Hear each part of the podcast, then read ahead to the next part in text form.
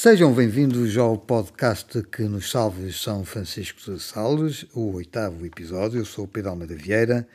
jornalista, diretor do Página 1. Esta semana não venho criticar a comunicação social, mas sim saudar, elogiar uh, os jornalistas por terem acordado, finalmente, terem acordado uma letargia dos últimos dois anos que eh, permitiu que as autoridades eh, acreditassem que não tinham que prestar contas da sua atividade, quer aos jornalistas, quer à população em geral, e que contribuíram decididamente para um contínuo avolumar da falta de transparência e do obscurantismo que trespassa a nossa administração pública. Isto a pretexto da de, de, de, duas notícias ou de duas denúncias recentes, uma pelo Expresso e outra pelo Correio da Manhã. No caso do Expresso, porque a Federação Portuguesa de Futebol recusou disponibilizar os contratos, entre outra documentação, os contratos do uh, antigo treinador uh, Fernando Santos. Uh, o Expresso pediu essa documentação ao, à Federação, a Federação recusou, o Expresso recorreu à Comissão de Acesso aos Documentos Administrativos, que lhes deu razão, mas a Federação Portuguesa de Futebol manteve a recusa em disponibilizar esses uh, documentos. A Federação Portuguesa uh, de Futebol, apesar de ser uma federação desportiva, tem, recebe verbas e tem benefícios fiscais eh, do Estado e, por isso, é considerado uma entidade abrangida pela Lei do Acesso aos Documentos Administrativos. E, portanto, eh, quer o Expresso, quer os outros órgãos de comunicação social se mostraram eh, chocados. Há umas semanas atrás também o Correio da Manhã se insurgiu e fez mesmo manchete perante também uma recusa da Caixa Geral de Apresentações e do, e do Ministério da Segurança Social por terem também não acatado, depois de uma recusa, não terem acatado um parecer também da CADA relativamente à disponibilização de documentos relacionados com as, as subvenções eh, eh, dos políticos eh, vitalícias e, portanto, o eh, Correio da Manhã mostrou-se extremamente chocado e eh, disse que estava a tomar medidas junto dos uh, tribunais. E de facto eu quero efetivamente saudar, elogiar este, esta nova atitude da comunicação social mainstream e espero que ela floresça ao longo do ano. Neste momento já começam a haver alguns casos, neste momento há quatro pareceres já em dois meses da CADA relativamente a pedidos de jornalistas.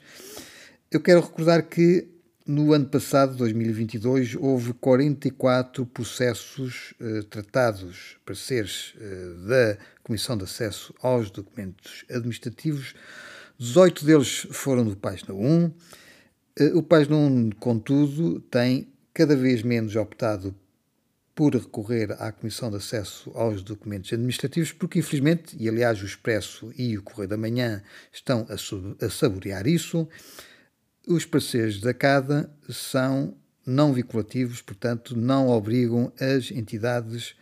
eh, públicas a disponibilizarem essa informação. E, portanto, o Página 1,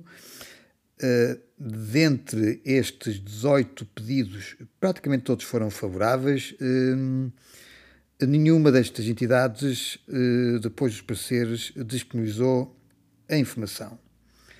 eh, de uma forma integral. E, portanto, temos eh, página 1, através do Fundo Jurídico, apoiado pelos leitores, tem recorrido cada vez mais aos tribunais, através de processos de intimação que são extremamente morosos, são uh, onerosos, mas que são efetivamente e lamentavelmente o último recurso para se uh, inverter esta tendência enraizada que muito se deveu à liturgia dos órgãos de comunicação social nos últimos anos para inverter esta situação, como dizia, de falta de transparência e de obscurantismo. Portanto, o meu apelo desta vez é para que o São Francisco de Sales deixe a terra, cada vez mais estimule os jornalistas, as direções dos órgãos de comunicação social a pressionarem cada vez mais as entidades públicas a entregarem documentação, a serem transparentes, a recorrerem também ao Tribunal Administrativo, não é apenas à CADA, e tentar também pressionar as forças políticas para que o regime da lei do acesso aos documentos administrativos se altere, é uma lei já dos anos 90, já tem 30 anos, uh, e que passe a incluir a obrigatoriedade de uh, os pareceres serem uh, vinculativos, serem acatados pelas entidades, para que depois não se tenha que ir a tribunal, processos duram muito. Há processos do Página 1 que foram uh, que deram entrada no Tribunal Administrativo em abril de 2022 e que ainda não foram concluídos, quer na, numa primeira numa primeira uh, decisão. Há processos em que já ganhamos e que houve recurso, noutros, como é o caso do, uh, do processo do Infarmed relativamente às vacinas uh, contra a Covid-19 e, e, e, também do acesso aos, à base de dados relativo aos efeitos adversos do Remdesivir, estamos a aguardar desde abril, que foi quando deu a entrada do processo no Tribunal Administrativo de Lisboa, ainda estamos a aguardar a primeira decisão. E, portanto, temos que encontrar algumas plataformas para obrigar as entidades públicas a disponibilizarem, enquanto não houver uma cultura eh, de transparência por parte da administração pública. E é bom recordar que essa transparência da administração pública não é relativo a um ente abstrato, é sim a pessoas, a pessoas que conjunturalmente exercem cargos uh, políticos e públicos e, portanto, as pessoas que, no exercício das suas funções, não mostrarem uma atitude democrática, devem ter consequências não apenas legais, como também uh, políticas das suas ações. E, portanto, o meu apelo é que